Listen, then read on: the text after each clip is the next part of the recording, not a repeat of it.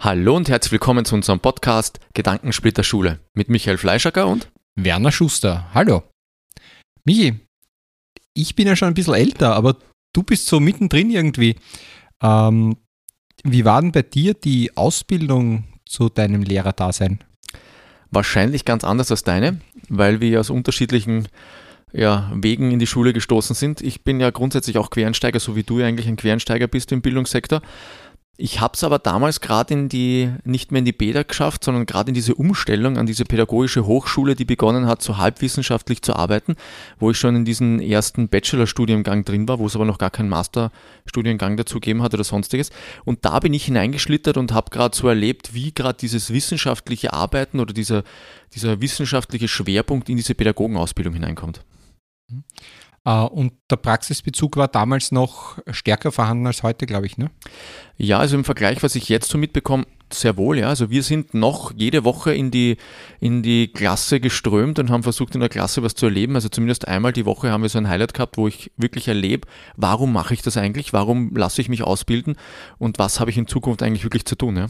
Das war spannend, war bei uns genauso eigentlich von Anbeginn ab dem ersten Semester äh, anfangs Kurzhospitationen und dann schon äh, Übernehmen von kurzen Sequenzen bis hin dann ab dem zweiten Semester, glaube ich, haben wir wirklich schon eine Stunde unterrichtet und vor allem danach die Nachbesprechung gehabt. Und das war schon eine tolle Sache. Und es hat einem halt auch gezeigt, ob das ein Job ist, den man sich vorstellen kann, äh, vielleicht sogar ein Leben lang zu machen. Das glaube ich auch mal. Man stellt sich Schule ganz anders vor. Und wenn du dann in der Klasse drin stehst, erlebst du das eigentlich aus einer ganz anderen Perspektive mal und siehst, was da wirklich passiert, beziehungsweise wie das mit den Schülern und Schülerinnen ist, wie man damit umgehen muss, was das für ein Aufwand ist, ja, was das auch für eine Belastung ist und ob ich überhaupt einen Zugang dazu habe, also beziehungsweise ob ich überhaupt ein, ob ich überhaupt angenommen werde von dieser Struktur in, in, dieser, in diesem Klassenverband. Ich glaube, da musst du auch die Persönlichkeit dazu, äh, dazu haben, ja. Bin ich voll bei dir, weil ich denke, man kann fachwissenschaftlich so gut ausgebildet sein, wie man möchte. Äh, wenn ich äh, nicht die Chance bekomme, dass ich den Kindern das vermittle, dann nutzt mir das nichts. Dann habe ich einen riesen Koffer an Wissen mit äh, und niemand will es wissen. Ja, ich muss aber gestehen, wenn wir jetzt über die Ausbildung nochmal zurückkommen, ähm, von diesem von diesen Arbeitsprozess, ich habe ich bin, ich habe vorher erzählt, dass ich hineingestoßen also bin, wie sich gerade das ganze System ja, verändert ja. hat. Also von diesen von diesen, der erste Bachelor, keiner hat gewusst, wie das wirklich abläuft. Und wir waren so irgendwie so Versuchskaninchen, so bin ich mir ein bisschen vorkommen. Man hat aber gemerkt, dass dann immer mehr dieses Praktische, dieser Praxisbezug verloren geht, den ich aus den, aus den Vorgängersemestern miterlebt habe. Das ist bei uns irgendwie immer mehr verloren gegangen. Und es ist mehr wissenschaftliches Arbeiten, wie Zitierregeln, wie wird was aufgebaut und so weiter. Auf das mehr der Schwerpunkt gefallen. Das hat sicher viele Stunden gekostet. Und ich hätte mir aber irgendwie wirklich gewünscht, mich mehr zum Beispiel auf den pythagorischen Lehrsatz zu stürzen. Wie kann ich den denn einer Schülerin oder einem Schüler beibringen? Oder welche Möglichkeiten gibt es dazu? Da hat es mir irgendwie verloren. Welche Zugänge gibt es denn? Das hat mir irgendwie gefehlt. Das, das hätte ich mir mehr gewünscht. Also Fachdidaktik verstärkt, Praxisbezug verstärkt. Äh, Wissenschaft ist unbestritten sicher was äh, Wichtiges und was Gutes. Aber ich habe das ja wirklich noch ganz stark praxisorientiert äh, betrachtet. Und interessanterweise war ich äh, nach der Praxis und auch nach der Blockpraxis, wir hatten ja eine Woche durchgehend äh, Unterricht an einer Schule. Äh, ja, da war ich eigentlich der Meinung, wenn das jemand im Blut hat und kann und den Zugang zu den Kindern hat, dann könnte man äh, das fast sogar als duale Ausbildung äh, bewerkstelligen, weil nach der Woche wusste ich mehr als äh, die Jahre davor und habe viel mehr das Gefühl bekommen, was bedeutet es denn Lehrer zu sein. Und ja, das geht jetzt irgendwie verloren. Jetzt kommen äh, Kolleginnen und Kollegen nach äh, fünf Jahren und vier, fünf Jahren Ausbildung zu uns, äh, hochmotiviert und sind dann mitunter sehr ähm, unangenehm berührt, dass sie das alles, was sie lernen haben müssen in der Fachwissenschaft, weil sie das auch interessiert, aber hier überhaupt nicht transportieren können. Ja, ich glaube, du musst aber auch darum sprechen, unterrichtest du dann später in der Sekundarstufe 1, unterrichtest du in der Sekundarstufe 2? Das ist echt die Frage. Ich glaube, dass die, das Spektrum der Ausbildung so groß aufgemacht worden ist, also die, die Du hast eine Altersstruktur zwischen 10 und 20 Jahre, die du bedienen darfst als, als Lehrer oder als Lehrerin, für, diese, also für das du so ausgebildet worden bist. Aber es macht einen massiven Unterschied, ob du doch mit 10-Jährigen oder mit 18-Jährigen arbeitest. Ja? Und ich glaube, das sind unterschiedliche Zugänge. Und ja, das ist ja das, was mich so ungläubig und unverständnislos zurücklässt weil äh, warum in der Ausbildung nicht äh, eine Ausbildung für die 10- bis 14-Jährigen, Sekundarstufe 1, Mittelschule, AHS gemacht wurde, äh, mit ganz viel Pädagogik, mit Praxisbezug, äh, mit Fachdidaktik verstärkt in diesem Bereich, nämlich zielgruppenorientierte Fachdidaktik und danach ein Master, wo man wirklich Fachwissenschaft, Fachwissenschaft, Fachwissenschaft und noch einmal Fachwissenschaft äh, bekommt äh, für die Oberstufe. Denn die Pädagogik kann man dann, äh, man weiß, wie man mit Kindern und Jugendlichen umgeht. Äh, was dann fehlt, ist natürlich das Wissen, das man braucht, um Maturanten und Maturantinnen durch ihre Matura zu bringen. Das traue ich mir nicht zu. Aber das ist auch nicht mein Job. Und ich mache halt einen speziell guten Job für Sekundarstufe 1. Jetzt habe ich das Gefühl, haben wir Generalisten, na, ich kann eh alles ein bisschen, äh, aber in Wirklichkeit fehlt sogar vielleicht die Fachdidaktik äh, für die Altersgruppe der 10- bis 14-Jährigen. Ja, ich muss gestehen, da schließe ich mich dir voll an, weil ich habe mir damals auch sehr wohl überlegen können, ich hatte das Vorrecht ja noch mir zu überlegen, welche Altersstruktur oder mit welcher Altersstruktur möchte ich in Zukunft arbeiten. Ja? Und wir haben uns entscheiden dürfen zwischen, für die Altersstruktur zwischen 10 und 15 oder 16 Jahren. Und das ist natürlich, da, da sind andere Anforderungen, da habe ich was anderes, da, da, legt man manchmal den Fokus woanders hin. Ja? Und gerade in unserem Bereich, in der Sekundarstufe 1 in einer Mittelschule, wo wir jetzt unterrichten, ähm, da ist manchmal vielleicht Mathematik wichtig, aber vielleicht dann auch doch was anderes, vielleicht gerade noch wichtiger, ja? Ja, es ist einfach so, dass man äh, bei uns noch vernetzter vielleicht denken muss und, und einfach auch äh, die Pädagogik, die allgemeine Pädagogik im Vordergrund steht, ähm, mit, mit, mit äh, Kindern, die zu Hause kein eigenes Bett haben, äh, Kinder, die einfach äh, einen 7 Quadratmeter Raum äh, zu zweit oder dritt teilen, Kinder, die geschlagen werden zu Hause, Kinder mit Fluchterfahrung, die äh, massiv darunter leiden, aber nicht darüber sprechen können. Ja, das ist bei uns auch ganz wesentlich und man kann natürlich sagen, ja, was geht mich da als Lehrerin an, als Lehrer? Das ist ja, nicht meine Angelegenheit. Nur ich bin da halt der festen Überzeugung, äh, ich kann einem Kind, dem es so geht, äh, kein Wissen vermitteln. Die Kinder haben ganz andere Probleme und wir wollen dann von ihnen, äh, dass sie die Oberfläche von irgendwas merken. Ist ja noch sowas voll egal, wenn der Papa da haben die Mama prügelt. Das ist natürlich die eine Seite, ja. Und jetzt springen wir aber auf die andere Seite. Ein, ein Student oder eine Studentin, die zu uns in die Schule kommt, ähm, steht jetzt in so einer Klasse und kommt plötzlich, ist mit, mit, mit, solch, mit so einer Thematik konfrontiert zusätzlich noch dazu, neben dem, dass sie aber jetzt auch noch beginnen muss, ihren Unterricht zu planen oder zu überlegen zu müssen, wie vermittle ich denn etwas, wie, wie gehe ich denn das Ganze an. Ja? Und ich habe schon das Gefühl, und ähm, das habe ich auch damals schon ein bisschen das Gefühl gehabt, dass ich begonnen habe, irgendwie wieder das Rad neu zu erfinden und mir wieder Gedanken machen habe müssen, die schon im Vorfeld für sich ganz andere Kollegen und Kolleginnen ähm, gemacht haben. Ja? Und ich bin sehr dankbar, dass ich damals zum Beispiel mit dem Beta in Kontakt gewesen bin, also dass ich mit dem Beta unterrichten habe dürfen und dass der schon ein, ein Kollege war, der schon viel Erfahrung gehabt hat und der sich mir sehr wohl zeigen hat können und erklärt hat, hey Michi, aufpassen, habe ich schon probiert, ist nicht so der gute Ansatz, probier es lieber anders. Ja? Und dann habe ich so meine Ideen gehabt, er hat seine Erfahrung gehabt und dann haben wir was zusammengebastelt und ich, glaube, da ist was sehr Spannendes Neues rauskommen, ohne dass ich wieder diese Fehler, diese Vergangenheitsfehler machen habe müssen. Ja? ja, und nur weil Dinge nicht in Studien abgebildet sind oder nicht abbildbar sind, äh, heißt es nicht, dass sie nicht wahr sind. Es ist einfach äh, die Schülerpopulation, mit der wir zu tun haben und auch in der SEC 1 im Gymnasium. Wir haben ja auch Kontakte zu den umliegenden Gymnasien.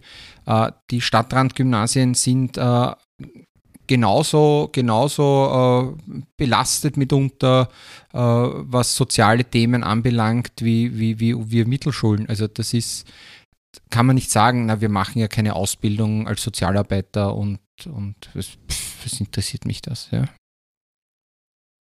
Und eines muss ich sagen, ich würde mir in, der, in, dieser, in dieser Ausbildungsstruktur mehr einen, aber das haben wir vorher schon angesprochen, so einen mehr etwas durchlässigeres wünschen. Einerseits gibt es Menschen, die sich berufen fühlen, schon sehr früh, sehr früh berufen fühlen, in diesen pädagogischen Dienst einzusteigen und gleich nach der Schule hineinrutschen und beginnen zu studieren, sich das Fachwissen anzueignen, sich dann auch mit der Pädagogik ähm, auseinanderzusetzen und dann in die Schule kommen.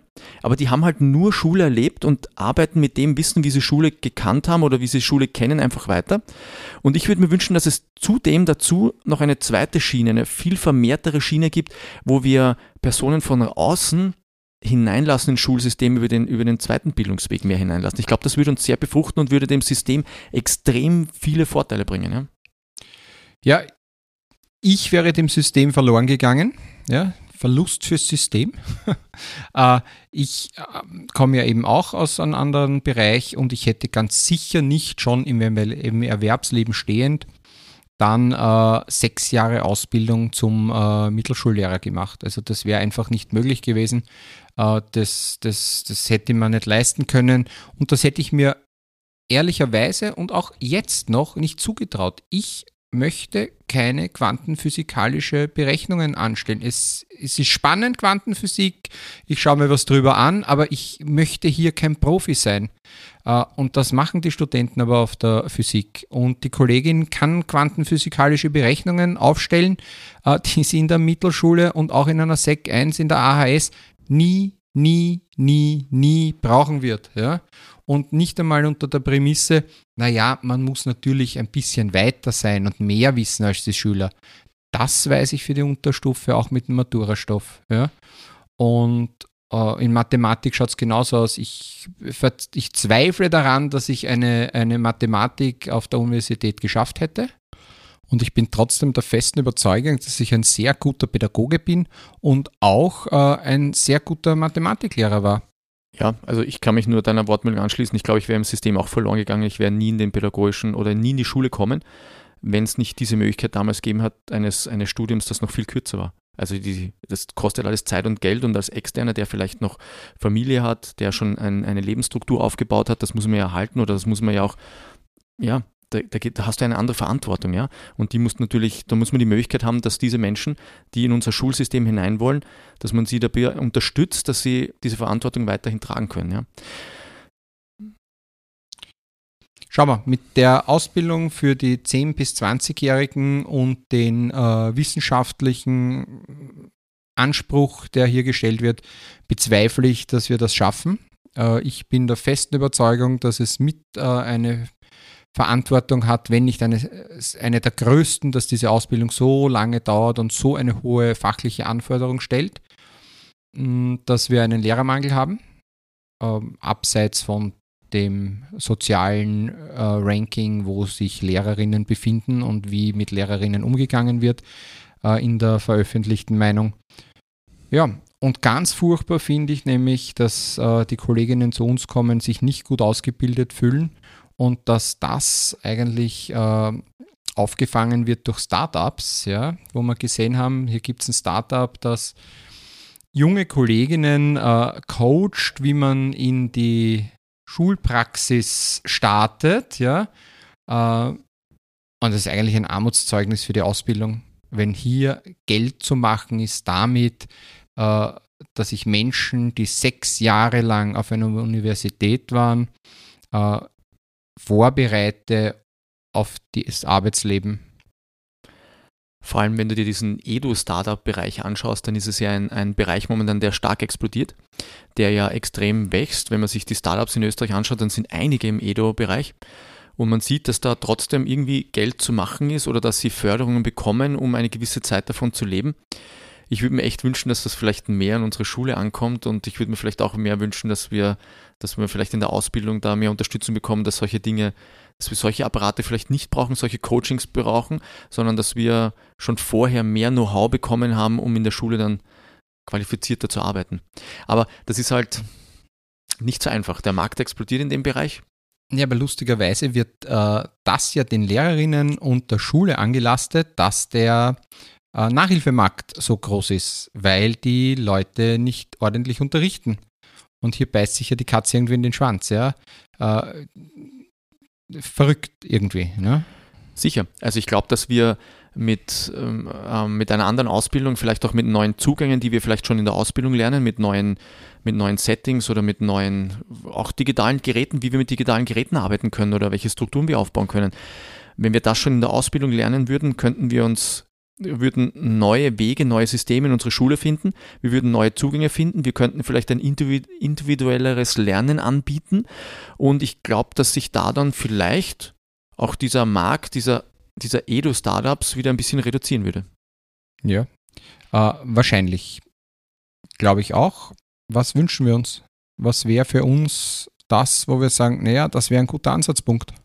Also ich glaube, auf eins können wir uns mal einigen wir brauchen die Praxis. Ja? Ich glaube, die Praxis ist ein sehr essentieller, sehr wesentlicher Teil, auf dem man wirklich mal das Auge legen sollte. Praxis wirklich in der Klasse zu stehen, im Raum zu stehen, sich lernen oder zu lernen, einfach sich selbst wahrzunehmen in, einem Klassen, in einer Klassenstruktur und sich zu lernen, selber einzuschätzen, ist das überhaupt ein Bereich für mich oder ist das kein Bereich für mich?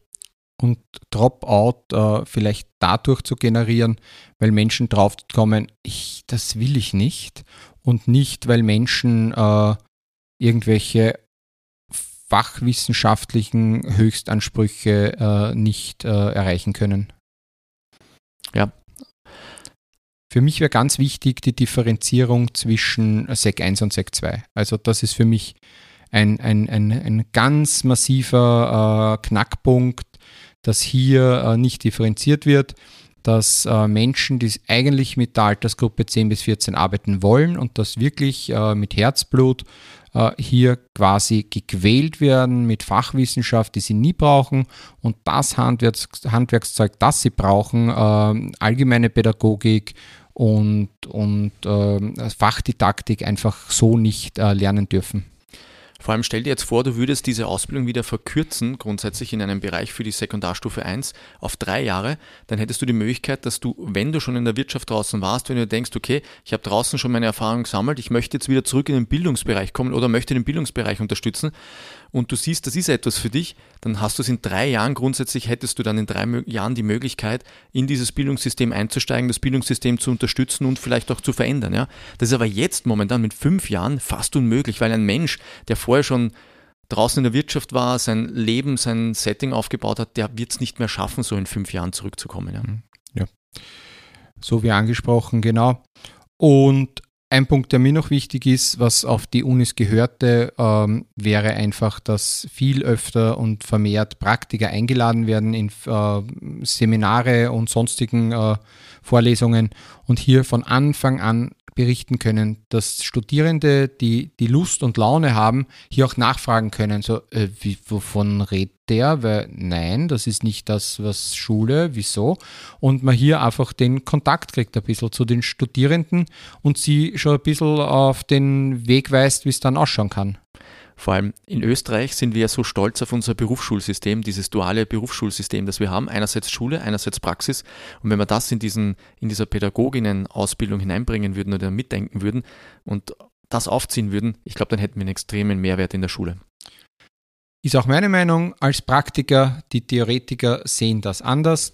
Äh, da werden wir wenig tun können. Ich möchte hier vielleicht mit meinem Lieblingsspruch enden, der da lautet, der Unterschied zwischen Theorie und Praxis ist in der Praxis größer als in der Theorie. Danke fürs Zuhören, folgt uns und wir freuen uns, von euch wieder gehört zu werden.